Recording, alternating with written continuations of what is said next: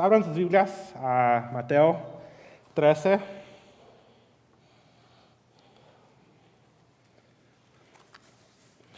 Mateo 13, vamos a estar en los versículos del 10 al 17 esta mañana.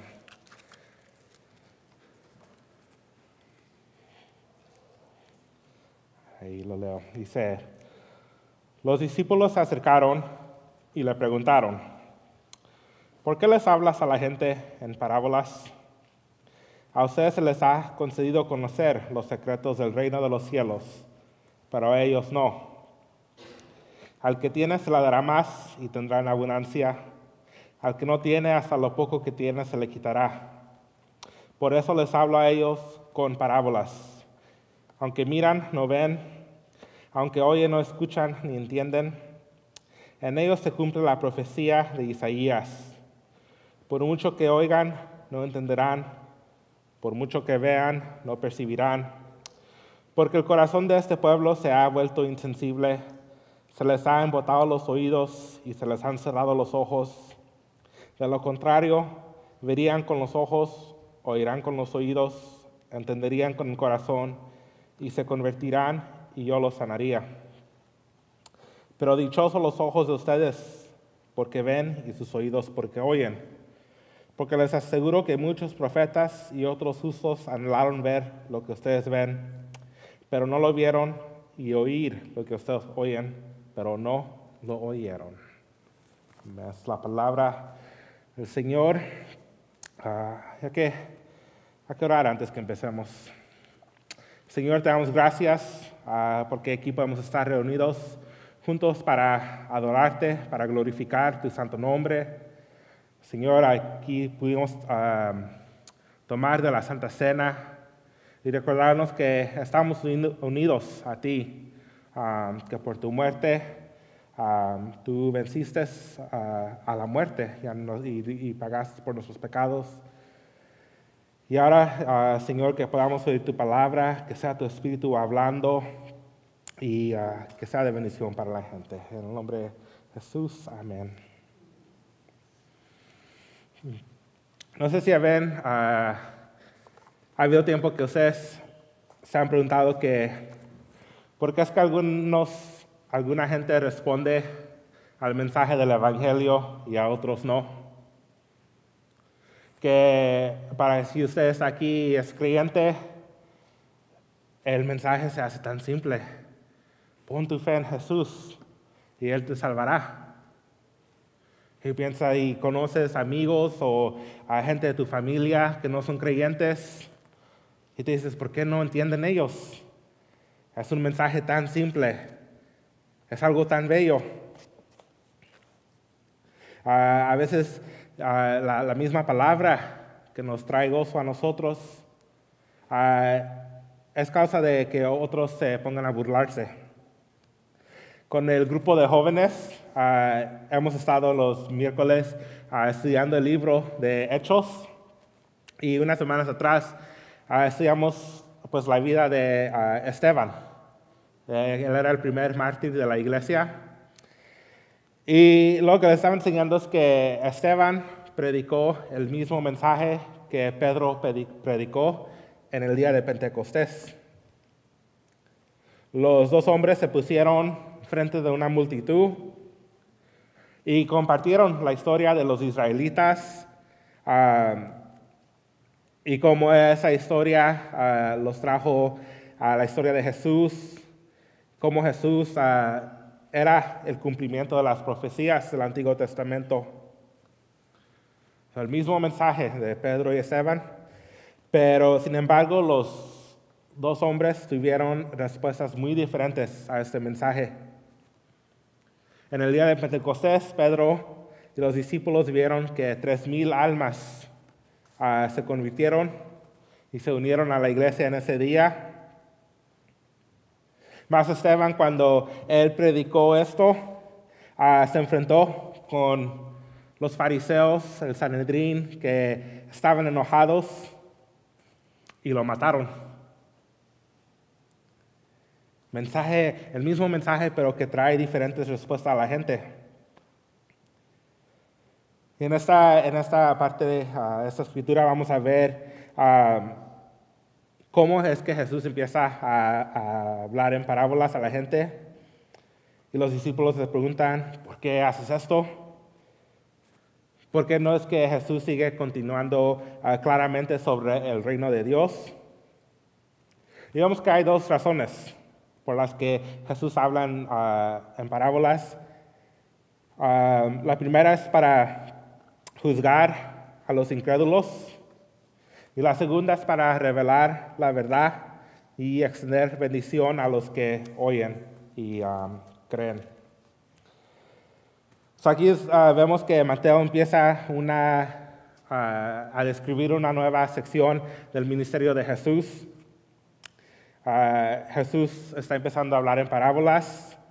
Y una parábola es una historia, un cuento que transmite un significado espiritual más profundo de lo que se ve al principio. Y las escrituras nos dicen que hay como 35 parábolas de Jesús y todas, aquellas, todas esas parábolas nos muestran algo del reino del cielo.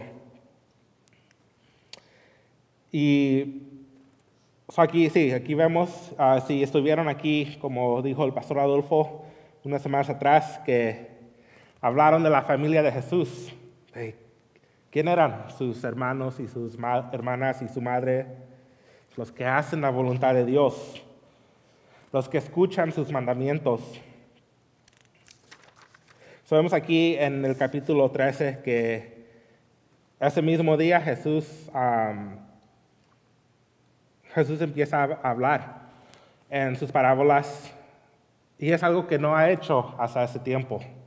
Lo hemos visto hablar claramente sobre el reino de Dios, de discutir con los fariseos, de enseñarle a la gente y él empieza con la parábola del sembrador, que vamos a ver la próxima semana. Y los discípulos le empiezan a preguntar, ¿por qué estás hablando en parábolas?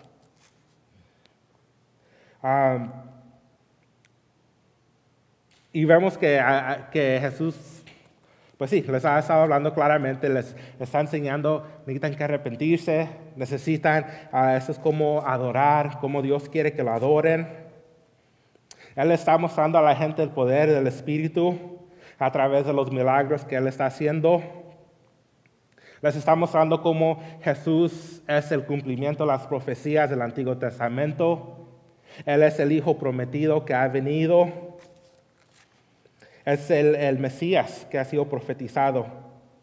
Pero sin embargo, muchos ah, todavía ah, se han negado a creer quién es Él. Entonces vemos el primer propósito de una parábola que es traer juicio sobre aquellos que persisten en su incredulidad. Jesús dice, al que no tiene, hasta lo que tiene se le quitará. Los fariseos y los escribas han seguido a Jesús, han visto sus señales y prodigios, lo han cuestionado y no han podido encontrar ninguna falla con su lógica. Y sin embargo, niegan a creer. Y ahora Jesús les dice, lo poco que ustedes han tenido se les va a quitar. Esa es la proclamación ah, clara del reino de Dios. La, noticia de que el reino de Dios se acercaba y las bellezas de esas ah, verdades espirituales ahora van a, van a ser escondidos de los que han visto todo esto, pero no quieren creer. Jesús hablará en parábolas de este momento y los fariseos y los escribas no podrán comprender las verdades más profundas del reino de Dios. Él dice, por eso les hablo en parábolas, porque viendo no ven, y oyendo ni oyen ni entienden. Y al principio cuando se lee esto, se, soy un poco duro. Oh, ¿Cómo es que Jesús les va a esconder esas cosas? ¿Por qué está haciendo esto? Pero Jesús no les ha escondido nada hace ese tiempo. Él les ha hablado claramente. Él les ha dicho, se tienen que poner bien con Dios, se tienen que arrepentir. El reino de los cielos está aquí. Y los fariseos no quieren creer. Y Jesús dice, uh, el versículo 14 dice, en ellos se cumple la profecía de Isaías. Por mucho que oigan, no entenderán, por mucho que vean, no percibirán, porque el corazón de este pueblo se ha, vuelto insensible. Y si vemos Isaías 6, ese es cuando ah, Isaías es llamado al ministerio por, por Dios. Dios. Dios llama a Isaías y Isaías dice, aquí estoy, mándame. Y va. Ah, pero sin embargo el ministerio de Isaías está marcado por la tragedia de que Isaías va a ir a un pueblo que no se va a arrepentir. El reino de Israel en ese tiempo ya había estado en pecado por unos siglos y Dios estaba a punto de traer juicio al pueblo. Y entonces, tan pronto como Isaías acepta su comisión del Señor, el primer mensaje que se le da ah, para la gente es lo que dice aquí Jesús. Y dice, Isaías te voy a mandar, pero van a oír y no van a entender, van a ver y no van a percibir, porque sus corazones ya se han vuelto insensibles. El pueblo de los israelitas va a traer juicio sobre sí mismo, no porque Isaías les ocultó la verdad, sino porque él les predicó la palabra de Dios. Isaías le iba a decir a los reyes de Israel que no confiaran en alianzas extranjeras, pero aún iban a desobedecer, se iban a aliar con Egipto Isaías le iba a decir a los sacerdotes que ellos como tenían que ah, tener un corazón puro delante de Dios, pero los sacerdotes no van a escuchar. Les diría a los israelitas que se arrepintieran, que busquen a Dios y que vivan. Pero la gente escogió su maldad y endurecieron sus propios corazones. Isaías predicó fielmente pero sus palabras solo sirvieron para endurecer el corazón del pueblo. La única forma de salvación era escuchar el mensaje que Isaías traía de Dios y arrepentirse, pero la gente uh, negó hacerlo. Y al rechazar la verdad, los israelitas ah, se han colocado en un lugar sin retorno y la condenación vendrá para Israel y para Judá. Y aquí es donde Jesús está con esos fariseos y escribas. Él les ha dado el mensaje claramente. Él les ha mostrado su poder. Él les ha dicho, los que son parte de mi familia son los que hacen la voluntad de mi Padre. Les ha advertido contra la blasfemia del Espíritu Santo. Así que el único pecado que no se podía perdonar, aquellos que no creían en la obra del Espíritu, el trabajo de Jesús, la incredulidad de los fariseos les va a traer juicio a sí mismos. Jesús le ha dicho como un árbol se conoce por su fruto, Así los fariseos y los escribas se van a conocer por su fruto. Serán juzgados porque no han dado fruto.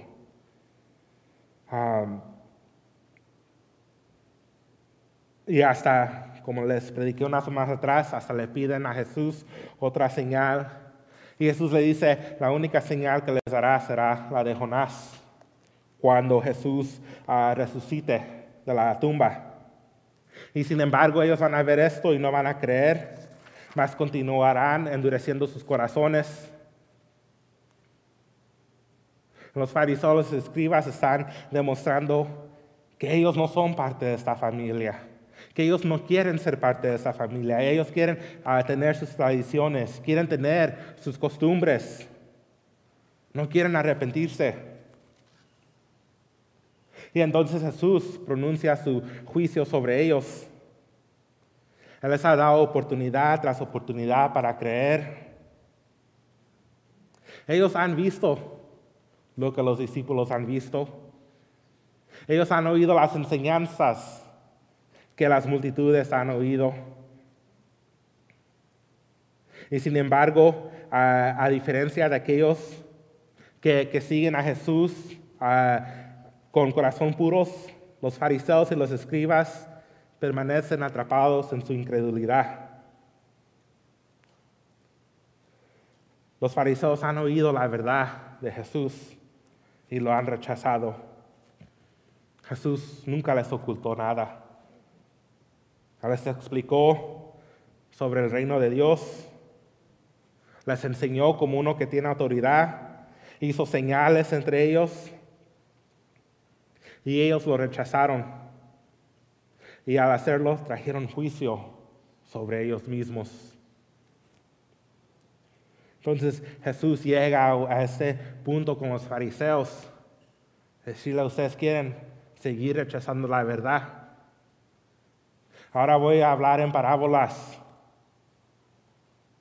Porque yo sé que ustedes no quieren saber ah, esas verdades espirituales. Y van a oír las parábolas, pero no las van a entender. Ellos se han traído su juicio sobre sí mismos es algo que también podemos ver en otra parte de la Biblia, la historia de Faraón en el libro de Éxodo. Se le dice a Moisés que vaya al Faraón y le diga que deje ir a los hebreos. Pero Dios sabe exactamente cómo va a responder el Faraón. La respuesta de Dios a Faraón es que endurecerá su corazón. Casi parece como, ah, oh, es que Dios lo está haciendo. Dios endureció el corazón. Pero vemos que al principio, cuando empiezan las, ah, las plagas de Egipto, es el faraón que endurece su propio corazón. Cuando él es enfrentado con el poder de Dios, una y otra vez.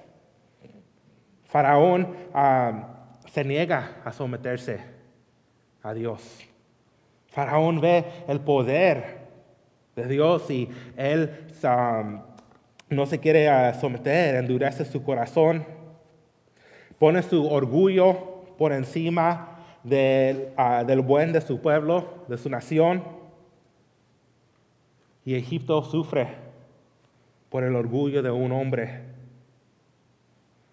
Y vemos que una y otra vez Dios le da a Faraón una oportunidad de arrepentirse y dejar ir al pueblo. Pero Faraón no quiere. Y finalmente Dios interviene y endurece el corazón del Faraón. Ha habido un, un punto de no retorno y ahora Dios usará a Faraón para demostrar su poder cuando él libra a su pueblo de Egipto. Faraón llegó a un punto en que su corazón se endureció tanto que trajo su propio juicio sobre sí mismo. Y eso es algo que nosotros tenemos que ah, pensar de cómo vemos en nuestras vidas. ¿Cuántos de ustedes han permitido ah, que, que la belleza de esas buenas noticias entre a sus corazones y sus mentes? Que transforme cómo vive. Si realmente está haciendo la voluntad de Dios. O, simplemente estás aquí porque dices, ah, pues si sigo a Dios, Él me va a dar esto. Él me va a dar otra cosa, bendiciones materiales. Pero tu corazón no ha sido transformado.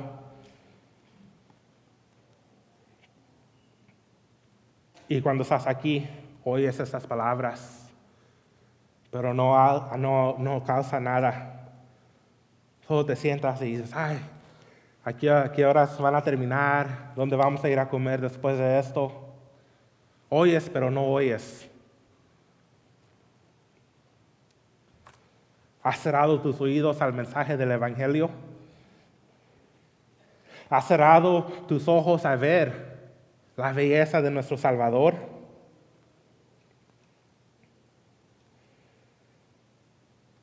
Les digo que no tomen este mensaje en ligera Romanos 2.4 dice que la, la, bondad de Dios es para que nos guíe nosotros al arrepentimiento. Cuando nosotros tenemos las bendiciones de la compañía de nuestra familia, de nuestros amigos, la, la bendición de poder comer comida tan deliciosa, de poder, de poder como a sentir el sol en tu cara o estar en la playa. Todo eso es, son, como se regalos que Dios nos ha dado. Él nos ha dado esa tierra para, como un regalo, uh, como dice, to enjoy.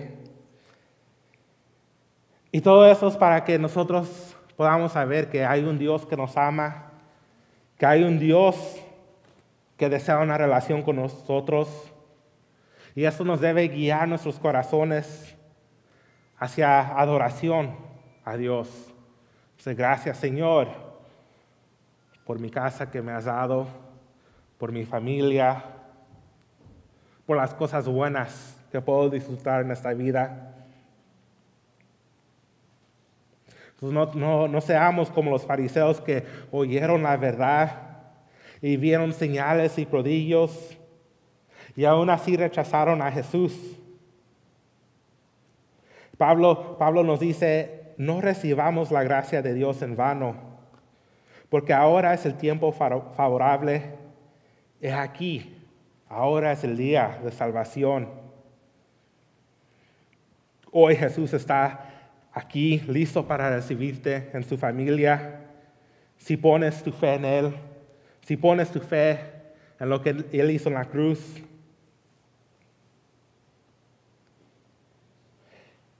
porque, hermanos, cuando si continuamos a endurecer el corazón,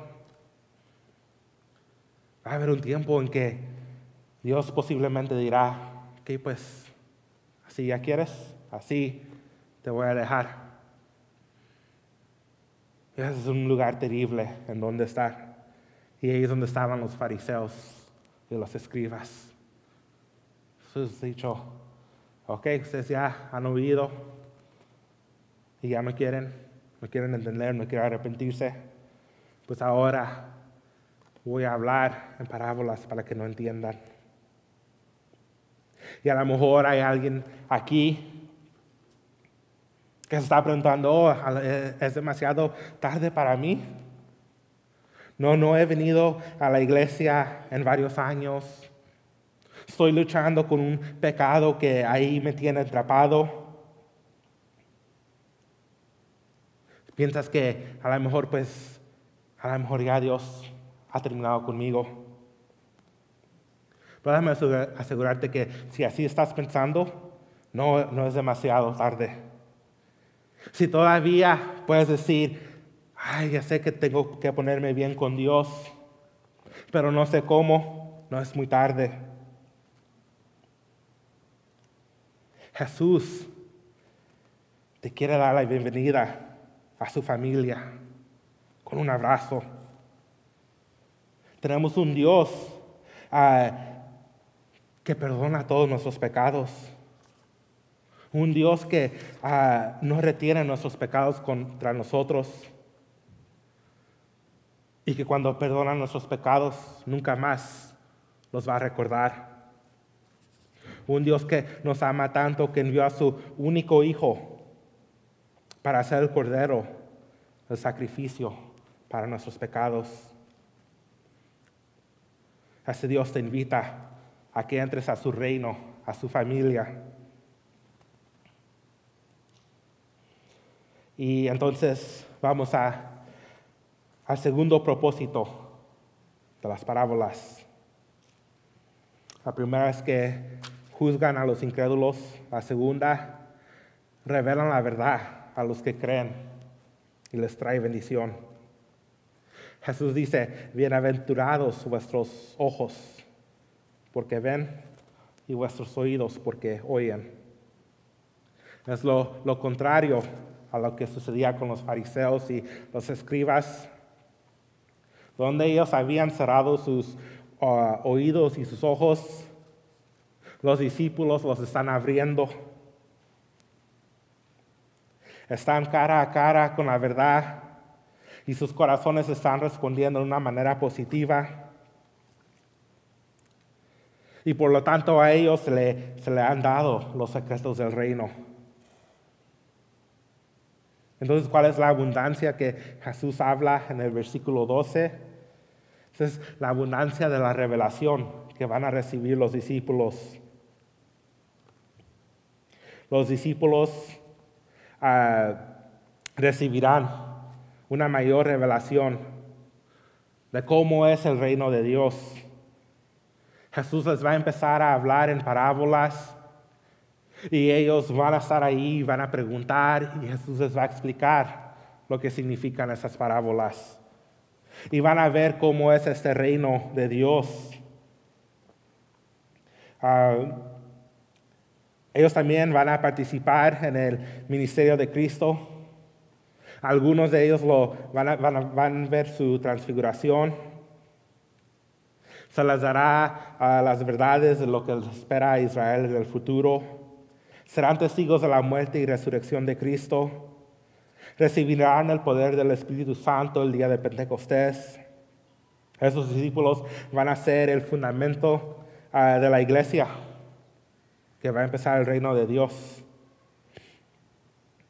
Los discípulos son bendecidos porque han aceptado la realidad de quién es Jesús. En vez de endurecer su corazón, ellos han dicho, sí, ese es su nombre especial, hay algo en él. Ellos van a, van a ver que Él es el Hijo de Dios. Ah, ellos, los discípulos, han renunciado todo lo que tenían, dejaron sus familias para seguir a Jesús. Y Jesús le dice, ustedes van a ser bendecidos. Jesús les dice,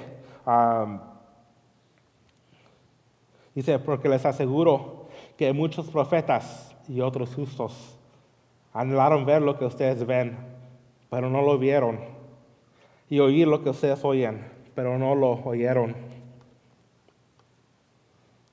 a los discípulos tenían un lugar especial en la historia que Dios nos ha dado. Ah, porque ellos ahí estaban directamente con Jesús, caminaron con Él, ah, compartieron comida con Él, aprendieron directamente de Él, fueron testigos de su ministerio. En Hebreo 11 vemos una lista de héroes de la fe del Antiguo Testamento. Habla de gente como Abraham, como José, como David y Samuel. Gente que creyeron las promesas de Dios, pero nunca ah, vieron la plenitud de la revelación que, les iba, que el Señor nos iba a dar. Anhelaban ver lo que iban a ver los discípulos. Les hubiera encantado escuchar lo que escucharon los discípulos. Efesios 3, Pablo habla de cómo la, ah, lo que fue revelado a él, el misterio del Evangelio. Eso no fue conocido por los hijos de los hombres en otras generaciones. Adán y Eva anhelaban ver nacer el hijo que aplastaría la cabeza de la serpiente. Nunca lo vieron. Abraham anhelaba llegar a la tierra prometida y nunca fue suya en su vida. Los jueces del Antiguo Testamento ah, miraban hacia el día en que existiría la verdadera justicia en Israel. Los profetas miraban hacia un tiempo cuando los corazones de la gente se volverían a Dios. El trono de David esperaba a alguien, al hijo de David, que se sentaría en ese trono para siempre. Todos los santos del Antiguo Testamento murieron sin ver esas profecías cumplidas. A ellos se les dio un pedazo de la revelación. Sabían, hay un Dios que existe, que nos está, que está llamando a gente, pero nunca oyeron el mensaje de Jesús. Dice hasta Juan el Bautista, que Jesús llamó, era el, más grande entre los nacidos de, la, de mujer. Todavía él era menor que el más pequeño en el reino de los cielos. No es porque, es porque Juan murió sin ver la revelación completa de la misión de que Jesús iba a ser. Todos los que murieron con fe en Dios antes de la venida de Jesús murieron sin ver el propósito más grande que Dios estaba haciendo en esta tierra. Por lo tanto, los discípulos fueron bendecidos al poder ver esa historia en su proceso. Llegaron a caminar junto al Hijo de Dios, aprendieron de Él, recibieron su mensaje con alegría. Sus corazones estaban abiertos para escuchar lo que Jesús tenía que decir. Escuchaban y obedecían y por eso ellos son partes de la familia nueva que Jesús estaba estableciendo ahí con la gente. Y para nosotros hoy también somos llamados bienaventurados. Porque Jesús también dijo, porque habéis visto, habéis creído, pero bienaventurados los que han creído sin ver. A ese tiempo aquí en Mateo 13 los discípulos todavía no, ellos también tampoco sabían el plan de redención. Todavía no sabían todo lo que iba a pasar, el sufrimiento que Jesús tenía que pasar. Vemos que hasta estaban confundidos cuando Jesús murió. Y no sería hasta después que el Espíritu descendió sobre ellos en Pentecostés que entendieron todo lo que tenía que pasar, de la muerte de Jesús, de su resurrección. Entonces hoy nosotros aquí tenemos a la mayor bendición de poder ver toda la historia completa. En nuestras Biblias que tenemos, podemos ver desde Génesis nuestra creación, nuestra caída, Vemos en los evangelios del Hijo de Dios que vino a salvarnos de nuestros pecados. En el libro de Hechos, cómo el reino de Dios estaba estableciéndose. Hasta el libro del Apocalipsis en el futuro, cuando vemos que Dios va a vencer todo, toda maldad, que Dios gana, que una nueva Jerusalén ah, viene y que hay un pueblo redimido por el Cordero. Somos bienaventurados porque leemos esas palabras, hemos escuchado el mensaje de Jesús y hemos creído sin verlo a Él. Tenemos fe en un Dios que salva y que nos restaura. A nosotros que tenemos el Espíritu dentro de nosotros, las verdades que hay en las Escrituras son abiertas a nosotros. yo sé, yo he hablado con gente ah, y aún ah, mis padres me han dicho que antes que, ellos eran cristianos, que ellos podían pues, leer la Biblia, pero no les hacía efecto. Ellos podían escuchar gente hablando de Jesús, pero no, a ellos no les importaba. Pero hubo un tiempo cuando, cuando oyeron las palabras otra vez y algo había cambiado dentro de ellos. Y ese era el poder del Espíritu Santo en ellos trabajando para decirle, mira, eso es lo que la, la palabra dice. Um, nosotros somos bendecidos porque el Espíritu nos da iluminación a lo que está en las Escrituras. Y eso es lo que nosotros proclamamos a otra gente. Y como les dije a la vez pasada que estuve aquí con ustedes, cuando nosotros nos enfrentamos al mensaje del Evangelio, solo hay dos respuestas.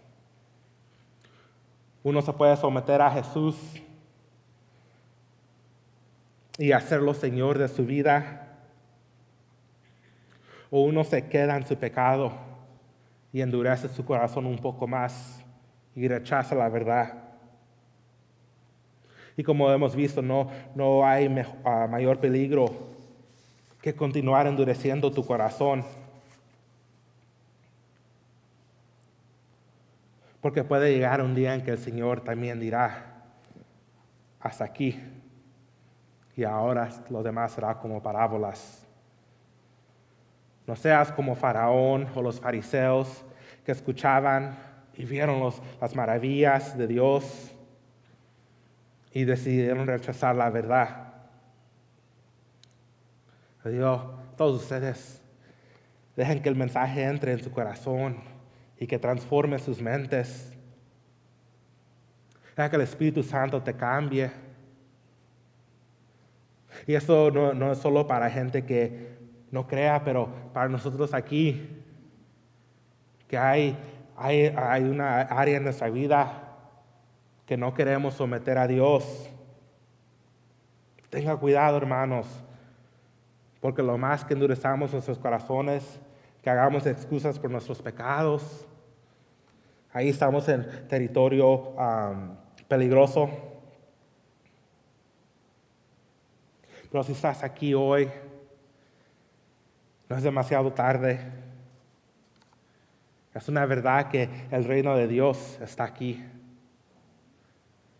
Que el reino de Dios es como ah, Dios está reclamando lo que es suyo.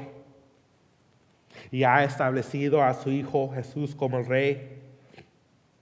Y en ese reino hay justicia, hay esperanza, hay paz.